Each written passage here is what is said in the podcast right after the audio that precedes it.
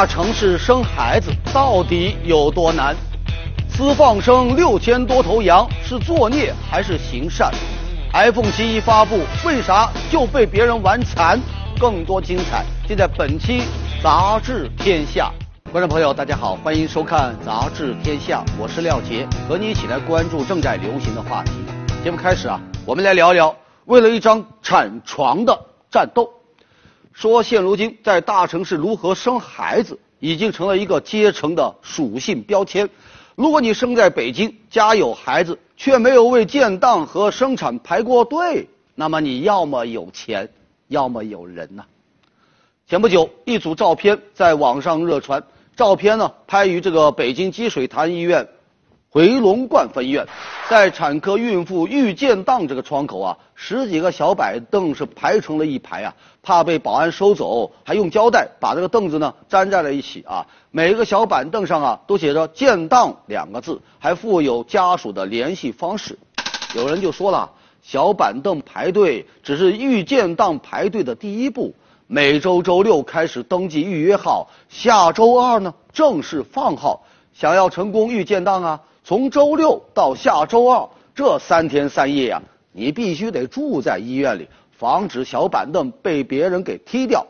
那有在北京生活的外地人，媳妇只要一怀上孕啊，就立马把老家的爹妈呀给接来，干嘛呢？老两口轮流倒班，医院排队去。所谓建档呢，就是医院给孕妇建立一个怀孕档案。记录怀孕过程中这孕妇和胎儿的健康信息。如果你能成功建上这个档案，那也就意味着你上了一份保险了，可以定期到档案所在的这个医院呢去做产检。等到真要生孩子的时候呢，这医院就一定会接收啊。所以啊，大家伙为了建档，那做的所有努力啊，其实是为了后面那一张产床的。医院的周围总少不了这么一个群体号贩子，据说一个建档的号都被黄牛炒到了一万五，一万五哎！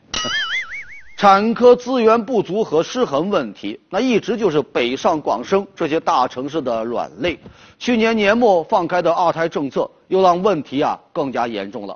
不只是这一家医院，你像北京，它所有的三甲医院建档名额呢都要靠抢的啊！截止到八月底，协和医院、北大人民医院、北大三院等知名的助产机构，它的预产期啊，在明年四月的建档号都已经被挂满了。明年四月份啊，这战斗啊，还有不断蔓延的趋势呢。今年下半年开始，南京、烟台、兰州等多个城市也都出现了产科告急，出现了建档及床位紧张的情况。建档难，那床位啊？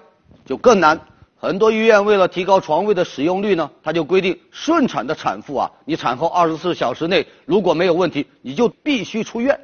这确实也是没有办法呀。如果产后住院时间过长，那其他待产的孕妇啊就等不及喽。据说这个妇产科里的护士啊，因为忙不过来，一个月得有一半的时间在上夜班，天天处于这个三加状态。哪三加呀？加人、加床、加班。这一场战斗来的比以往任何时候好像都要惨烈。二胎政策刚放开不久，再加上猴年效应的助推，一大波宝宝啊正在赶过来的路上啊。有统计就显示，去年下半年北京孕妇的建档数比上年同期是增加了百分之四十以上。因为建档难，产房少，好些个北京孕妇啊就跑到河北燕郊生孩子去了。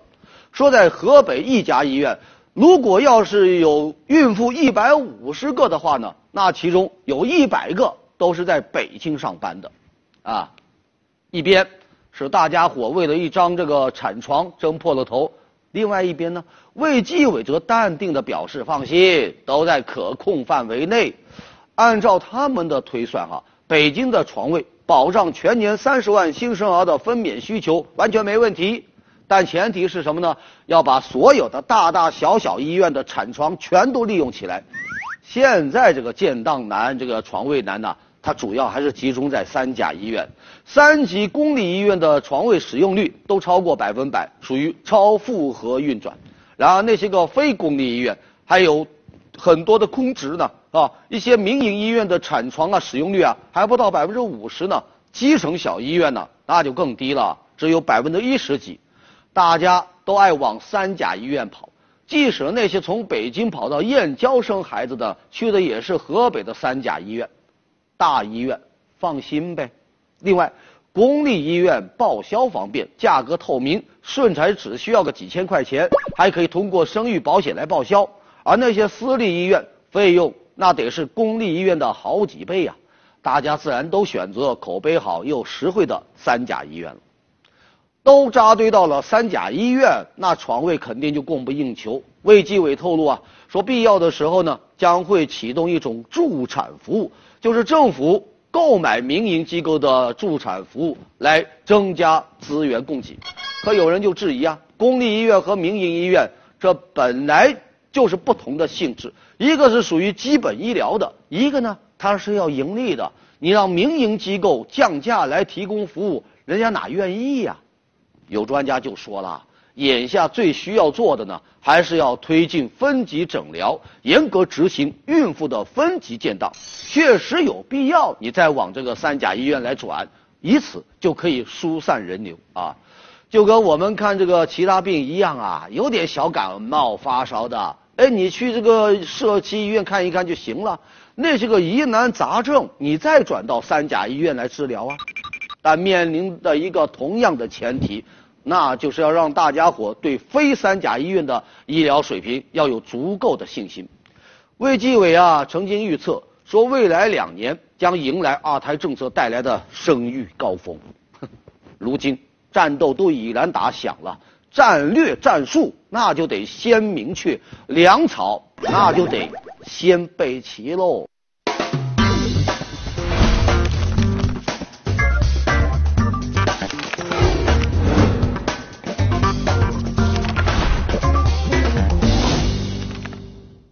前不久啊，四川甘孜藏族自治州色达草原突然就多了六千三百多头羊。有消息说，这是一个女孩花了五百一十万从屠宰场买下来，然后在这一片草原上放生的。此事一出啊，立马引发多方关注。随后，女孩发布声明说，这一次的放生是一个团体组织的，资金呢是由近百位爱心人士募捐来的，并非一己之力完成。但是，这么一个刀下留洋的善举却没有受到什么好评，不少人就开始替当地草原的生态担忧了。随后，环保部门也说，如此大规模的放生在当地呢还是第一次，因为这个县呢本来就是以畜牧业为主，而且呢牛羊数量已经饱和，你一下子放生了六千三百多头羊，那就会对这个当地草原生态造成比较大的压力。另外，当地即将进入到冬季，这么多羊，那也真不好管理啊！甚至有评论说，这六千多羊啊，突如其来的羊对藏区这个草场的破坏，恐怕呀，你十个五百万也补不回来。现如今放生人士啊，这个总想搞一点大新闻出来，为了发善心积阴德啊。不惜耗费巨资来完成他的放生大业，可大多数的时候啊，放生行为啊，好像就是让自我获得一些解脱，却让他人甚至整个生态环境背了黑锅。那些放生鱼呀、放生龟呀，似乎都已经太普通了。现在呢，这放生的物种都越来越稀奇了。你看，之前放生人士在南京一护城河里投放了数千斤的螺丝啊。结果呢，造成大量螺蛳的死亡，河水都发臭了啊！有人在北京怀柔一个村啊，私自呢放生了三百多只狐狸。更吓人的是，今年六月，一女子发微博说，她和朋友在山里啊放生了九百多条蛇，吓得附近的人连门都不敢出啊！有专家就说呀，生态它是一个很精密、相互关联的体系。你随意添加或者减少物种啊，都会对系统的稳定造成危害。动物的放生其实应该是很严格的、科学的、专业的，你不能这么随意和任性，因为你这个好心啊，非但没有好报，还很有可能会招致到法律的惩罚。你像新修订的《野生动物保护法》，人家就规定，如果随意放生野生动物，造成他人人身财产损害，或者呢危害到生态系统的，将依法承担法律责任。集中放生了六千多头羊，要我说，这样的放生可千万别成了披着羊皮的狼，在那破坏生态环境呢。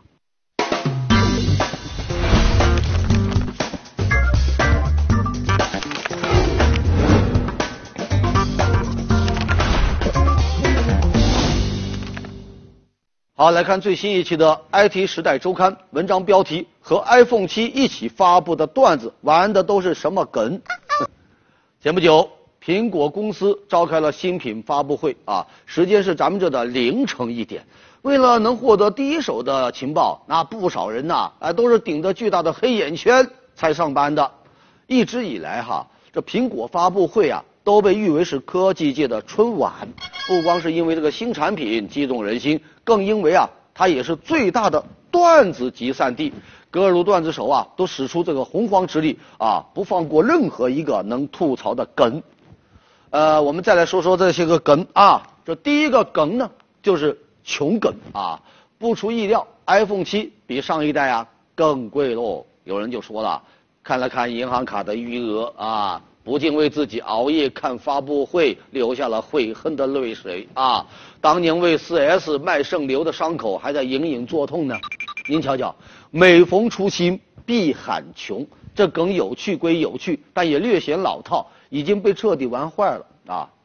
我们再来看看另外一个被玩坏的梗啊，那就是爱情啊！每出一款新的啊苹果手机，全世界的女生啊都要躺枪一次。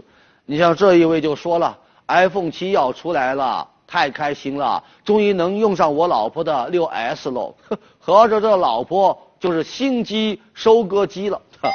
还有这一位网友啊，一看就是正义的化身，他站出来提醒各位男生：如果最近前女友突然就回头了啊，或者呢你苦苦追求的女生突然就已经追到了，当心，那是因为 iPhone 七要上市了。当然了。单身朋友也不用羡慕他们，也有专门针对你们的爱情梗啊！什么梗呢？说 iPhone 七全新配置双摄像头，哎呦，连摄像头人家都脱单了，你还是一个人呢？瞧见没有？iPhone 七不光价格近万，连伤害也接近一万点呐！好，接着下来。重头戏啊，重头梗来了啊！我们来看看这一次发布会的头梗啊，也是一个全新的梗，就是 iPhone 七没有耳机插孔了。那怎么听歌呢？得再配上一副专门的无线耳机。哎，就是照你这个了。这个官方报价呀，一百五十九美元。很多人看后是泪流满面呐，说总算意识到了自己有多穷啊，一副耳机都买不起哦。光是贵也就罢了啊，那造型啊，实在是不敢恭维。就连苹果的首席设计师都主动冲到吐槽大军的最前面，说设计它的确是一个挑战。我花了大概十分钟的时间，才找来一把剪刀剪掉了耳机线。那另外一位设计师就更毒了，晒出了一张电动牙刷照片，说只要你把刷头塞到耳朵里，就知道戴苹果新耳机是什么样子了。撇开这个造型不说，这耳机啊还有另外一个吐槽点，太容易丢啊！有人看完这个发布会啊，当场就决定不买耳机了，直接呢上街去捡。美国一家科技网站还专门写了一篇文章，叫《可能让你遗失一只苹果耳机的各种办法》。哎呦，就盘点出了好几十种啊能弄丢呃这个耳机的可能。啊，有人甚至建议啊，赶紧开发一款 A P P，让大家以后啊可以用幸存的那只耳机找到丢失的另外一只。难怪这一回啊，iPhone 七还多了一个防水功能，这样的耳机丢了之后也不至于哭得手机进水了。不过在这哈，我们还得提醒提醒大家，以后用 iPhone 七在外边听歌的时候，你得把手机本身啊给捂好了。可别到时候手机都被小偷揣兜里了，您还沉浸在音乐的世界无法自拔呀。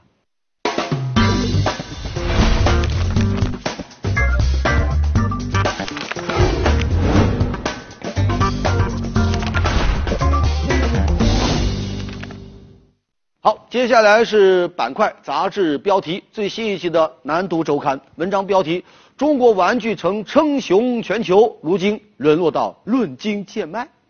前不久啊，有媒体报道说，广东汕头的一家玩具销售商啊，为了清理库存，正在把这个玩具呢搞什么呢？搞论斤贱卖啊！芭比娃娃七块钱一斤啊，遥控类的玩具呢是十块钱一斤。很多客户啊都是论吨一吨一吨来买，一吨也就几千块钱啊。玩具厂商们好像提前感受到了冬天的寒冷啊，快要倒闭的就论斤卖啊，正在生产的呢也好不到哪去，时不时有新闻爆出来，又有多少多少批次的玩具质检不过关。想当年哈，咱们这个玩具制造商啊，那是称雄全球啊。用这个业内人士的话说，那个时候，哎呦，闭着眼睛都能够赚钱。可是现如今呢，玩具厂家们必须得瞪大眼睛、睁亮眼睛，随时提防危险发生。二零零二年的时候，我们的玩具企业有八千多家，解决了上百万人口的就业问题。而现在呢，玩具企业是暴跌啊，成了只有一千来家。那些中小型玩具企业啊，有将近一半都在亏损呢。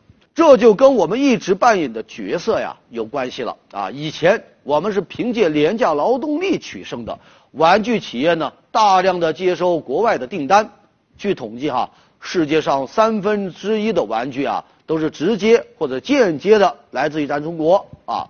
由于扮演的是代工厂的角色，那国外企业销售业绩有一点风吹草动。我们的代工厂那就风雨飘摇。之前呢，欧盟实行玩具新指令，在安全方面、检测方面，号称是史上最严格，这就大大加重了中中国企业的压力。为了通过检测，就得提高成本，这成本一上去，利润就下来。现在呀，这些个玩具加工厂就慢慢失去了劳动力成本的优势。新一代年轻的农民工对工资，人家有了更高的要求。代工厂不好做，那干脆自己研发、自己生产呗。根据统计哈，我们十四岁以下的儿童有两亿多，那可是庞大的消费玩具的群体啊。可是这个群体却没有得到足够的重视，一些玩具生产商仍然走在自己的老路上，在国外的市场上在那废寝忘食呢。现在啊，已经有企业开始注重版权，注重自主研发和创新。中国玩具论斤贱卖，有人说这是玩具企业的阵痛期，也可以是他们激活自己的黄金期。关键看你怎么玩。好，接下来进入到板块杂志图片。西安地铁为长期坚守在一线的员工举办了一场集体婚礼，专门拿出了一节地铁车厢来当这个婚车，沿路的乘客那就是他们的证婚人呐。地铁办婚礼，开往幸福的列车已到站。美国一家动物保护中心收留了一只生病的小鸟，他因为得了脚部弯曲症，没办法正常的直立。这工作人员呢，就按照他脚的大小，给他做了一双这个矫正鞋。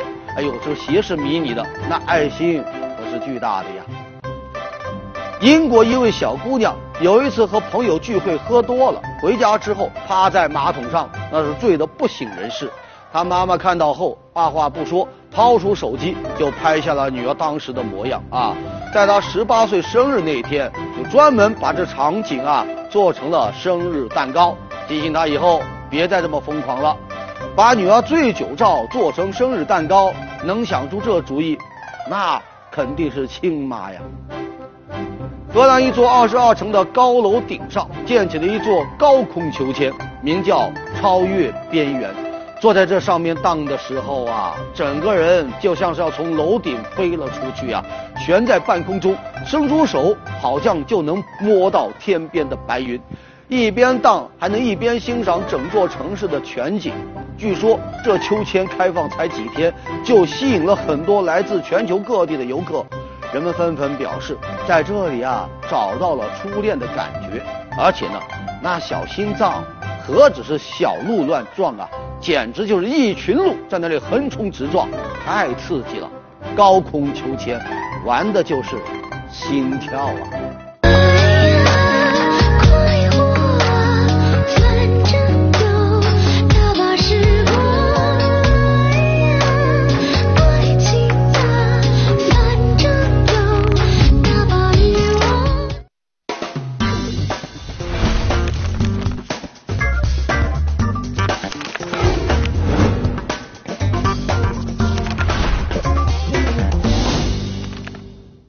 说一说杂志封面，最新一期的《三联生活周刊》封面话题是“北京搬离北京”啊。前不久，一场研讨会在通州顺利落幕。研讨的内容是什么呢？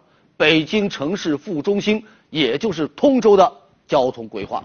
看起来啊，北京搬离北京正在加速进行当中。第一次听说北京市行政中心要搬通州去的时候啊，很多人的反应呢？倒是不可思议啊！因为这种狼来了的故事啊，人们听的实在是太多太多了。咱举个例子吧，河北保定之前就一直有传言说它要成为陪都了，一时间呐，保定的房价那是蹭蹭蹭的往上窜呐。结果，哎呦，这只是房地产商的一次大炒作。通州啊，好像也是啊。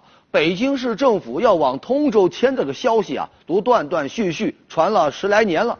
一直呢都是只听到雷声不见下雨啊，更何况北京作为首都的图腾意义如此巨大，很难挣脱这一股强大的向心力。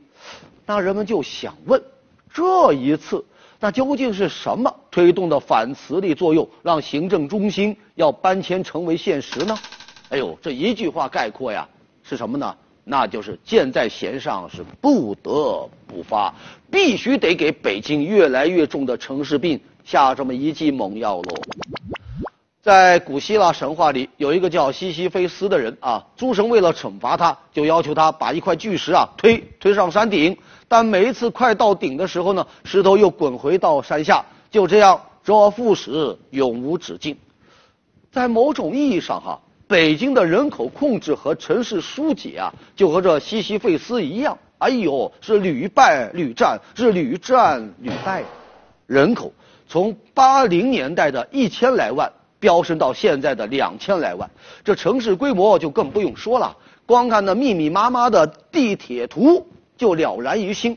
这城市大了，人口多了，随之而来的那当然就是。房价高涨、交通拥堵、空气污染这一系列的问题，这北京变大了，但似乎呢也在变糟啊。其实对一座特大城市来说，从来就不存在什么最优规模啊。咱换一句话说，你想光靠堵来控制住城市规模的发展，那永远是不可能的。与其一味去堵，倒不如啊化堵为疏，尤其是现在。交通和互联网这么发达，要给书啊，那就是提供了一些可能啊。怎么个书法呢？就是建立多中心巨型城市区域啊。在这方面呢，人家不少发达国家都已经给我们提供了一些范本。你比如美国，行政中心在华盛顿，但它的经济巨头呢又在纽约，科技先锋呢则通通聚在硅谷，大家各司其职，是共成一体。还有东京。在过去几十年里，人家按照分散型、多型、多核这样一个模式发展起了一片这个这个东京首都圈。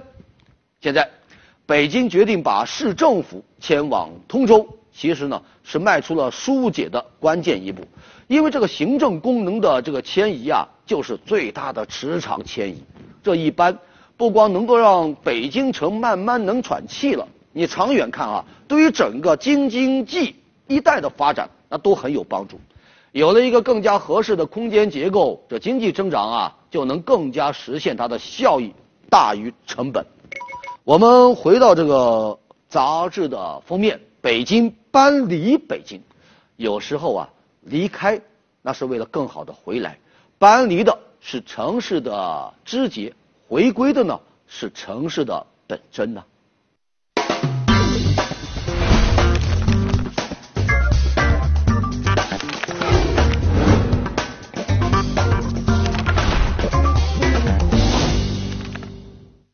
说最近啊，英国的一位小姑娘火了，人家今年才十六啊，就已经赚到了人生的第一桶金，将近五万英镑，合着有四十多万人民币啊。更厉害的还在后边呢，她发家致富的路子，您猜是什么呀？帮中国人起英文名。哎呦，她这个灵感呐，来自于一次中国旅行。在这个旅行途中啊，他被问到的最多的一个问题就是：咱中国人给孩子起一个什么样的英文名好呢？一开始啊，他就觉得很奇怪，起名字这东西不是按照自己的心意来就可以了吗？可等他见识了一些中国人的优美英文名之后，那实在是坐不住了，就决定啊，要给咱中国人伸出援手，建立了一个专门的起名网站。你登录之后，就可以根据宝宝的性别、家长的愿望来挑选每一个英文名字啊，还都附上了一些含义，还有典故，以及呢，名的这个名人啊。起一次名收费六十便士啊，六七块钱吧。据说哈，从开通网站到现在不到半年，人家就已经成功帮二十多万人起了名字。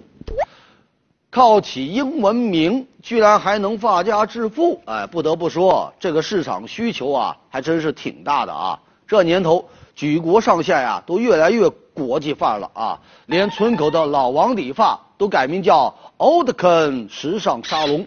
可见，为了这个这个衬托这种范，一个英文名呢是必不可少。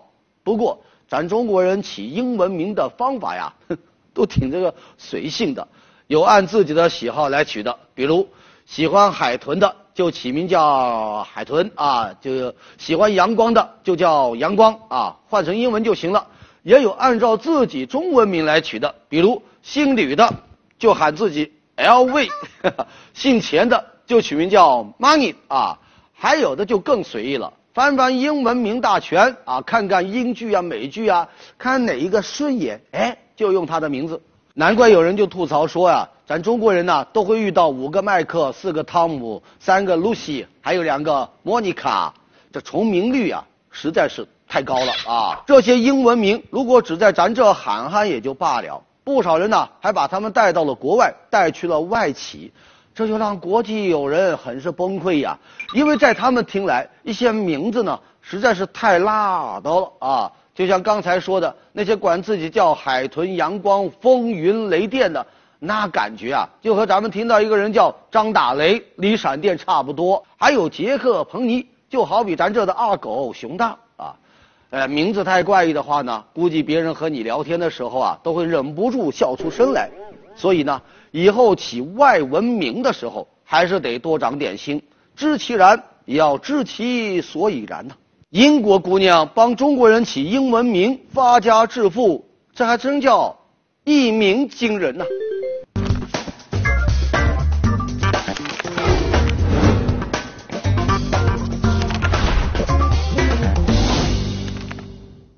好，接下来是南方人物周刊，我们来介绍瑞慈。土拨鼠效应，这指的是一些上班族的一种反应。现在这个办公场所呀，都是一个大办公室，里边呢分成一个一个的格子间，每个格子间呢那都是一个小天地。哎，一旦周围有什么风吹草动，你比如谁的东西不小心碰地上了，还有哪位同事打电话声音比较大呀，说领导突然过来找人办事啊，哎。一到这种时候啊，这格子间里呢就探出一个个的脑袋啊，而且呢一般都是只探出半张脸，就像土拨鼠那样，听到动静就悄咪咪的探出一点头啊，既想弄清楚外边发生什么，又生怕引起其他人的注意。